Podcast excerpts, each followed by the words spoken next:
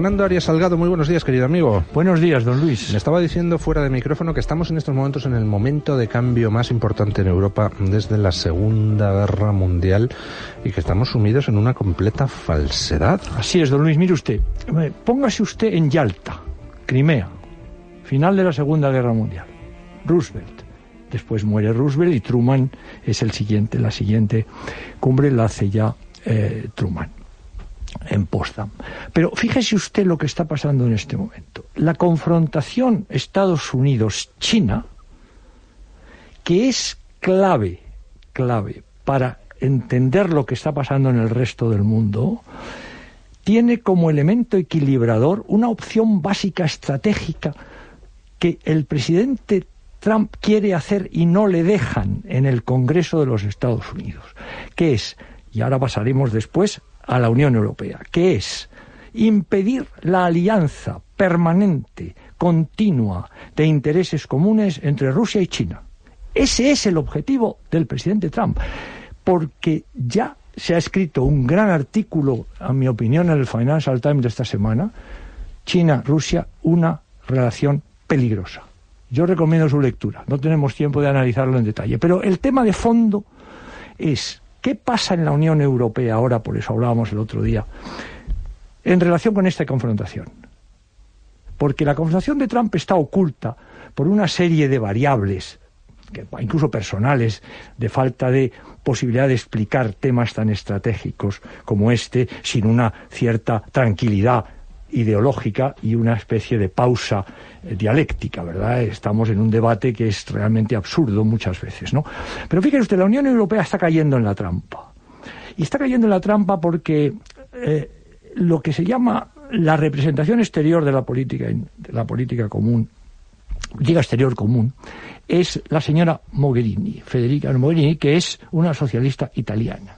Entonces el problema de Europa ahora es entender que Estados Unidos va a ser el modelo occidental con sus defectos y sus abusos que habrá que corregir en muchos casos de tipo económico, financiero, social, etcétera, frente al modelo chino, que ya está en marcha ¿eh? en la iniciativa de la eh, ruta de la seda, que es una alternativa al modelo americano de después de la Segunda Guerra Mundial. Por eso digo que Yalta implica cómo se repartieron el mundo Estados Unidos y la Unión Soviética, porque la Unión Soviética ganó la Segunda Guerra Mundial. Eso no lo dice nadie. Luego cayó el comunismo porque se produjo el enfrentamiento entre Estados Unidos y Rusia, o la Unión Soviética si usted quiere. Bueno, el modelo parecido es ahora sobre otras bases, porque los chinos ya no son comunistas, tienen otro modelo. Pero fíjese usted qué pasa en la Unión Europea y el tema de la inmigración es un tema clave para entender lo que está pasando. Fíjese usted cómo no hay problema de inmigración china en Rusia, por ejemplo, cuando ya hubo una batalla en el año 69 entre la Unión Soviética y China, ¿eh? Manchuria. Es decir, ¿qué pasa? Pues que la, la revolución básica en este momento que está atizada desde China y desde Rusia es la inmigración africana a Europa. Claro, 1.200, ustedes decían bien y han analizado muy bien en este programa lo que yo he podido escuchar, el tema de fondo. El tema de fondo es que África es la gran amenaza, entre comillas, entre comillas, no es una amenaza física, sino una amenaza cultural, social, política. Es África 1.200 millones de habitantes. ¿Qué tiene Europa? 500 millones. ¿Quién ha colonizado África? A ver, Francia e Inglaterra. Es que son colonias. Todos los países africanos son colonias inglesas, colonias inglesas y francesas. ¿Qué pasa ahora? Esta es la vuelta de la descolonización, es la colonización del colonizador. Claro, esto es el problema, crea unos, problemas culturales, unos problemas culturales de, de, sociedad inmensas. ¿Qué nos pasa a nosotros? Que tenemos en parte ese problema. Marruecos fue un protectorado franco-español. ¿Qué zona nos tocó a nosotros de protectorado? El norte, el Rif, la peor zona, la más dificultosa, que solo pudimos ocupar con ayuda francesa. Entonces, ¿qué pasa ahora? Pasa que Marruecos está también agobiado por la inmigración afro, eh, es decir, la población subsahariana. ¿Y qué pasa? ¿Cuál es su única válvula de salida? España, España fue potencia protectora de Marruecos con Francia, pero estaba supeditada a Francia en todos los elementos, comprende. Y ahora, ¿qué pasa con España, Ceuta, Melilla? España en África, España, no la Unión Europea, España tiene una frontera con Marruecos que Marruecos no reconoce como frontera internacional, que es todo el punto que no se quiere explicar bien, porque se sabe y se ha dicho y está. Los juristas españoles lo saben perfectamente. ¿Por qué no es frontera? Porque Marruecos no reconoce la soberanía española sobre Ceuta y Melilla oficialmente. No es que no nos lo haya dicho, nos lo ha dicho por activa, por pasiva, por nota verbal. En las Naciones Unidas nos lo ha dicho. ¿Y nuestros gobiernos son incapaces de en las múltiples negociaciones que tenemos con Marruecos, obligarles a que por su parte reconozcan esa soberanía? Es que eso no lo pueden hacer o no lo quieren hacer porque tiene consecuencias inmediatas, que es el cierre de esa frontera.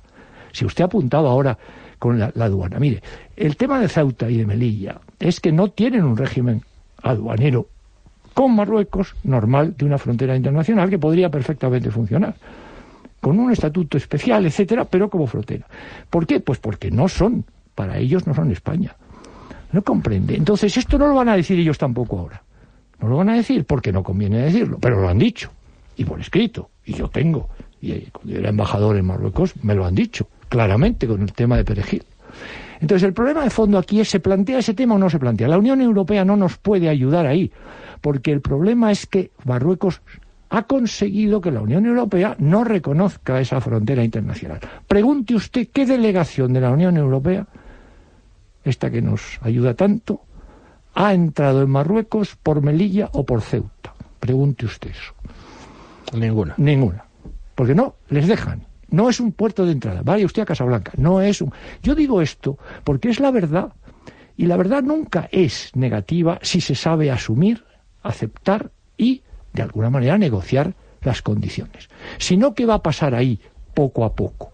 Pues que todos los refugiados, todos los refugiados que tengan que ser aceptados en España, se van a concentrar en ocupar Ceuta y Melilla.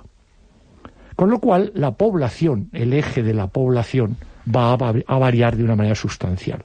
Al final, por mucho que se intente desviar a Algeciras, Andalucía y a otros puertos, la única salida que tenemos en relación con Marruecos es negociar bien, con la dureza que haga falta, pero con la correspondencia de una responsabilidad y de una necesidad de tener buenas relaciones con Marruecos. Yo siempre lo he dicho. Marruecos tiene derecho a defender sus intereses, faltaría más. Pero nosotros tenemos derecho a defender los nuestros. Con arreglo a la legalidad internacional, don Luis. Porque aquí hay que poner un, nivel. ¿Y qué, qué alegamos? La legalidad internacional, los tratados internacionales, la Carta de las Naciones Unidas. Eso es lo que tenemos que negociar con dureza, don Luis. La negociación no es en sí mismo una enemistad con nadie. Las posiciones negociadoras tienen que ser duras, claras y de alguna manera coherentes con lo que es la defensa de los intereses españoles. La inmigración es el gran reto de la Unión Europea. Saltará la Unión Europea si no se consigue una organización de la Unión Europea que tenga en cuenta este problema y lo asuma con valentía y con certeza. No valen las reuniones como las de, en este caso, la señora Merkel y el señor eh, presidente del gobierno español. ¿Por qué no valen? Porque no son reales. No es ese el problema. Ese es el problema de Alemania.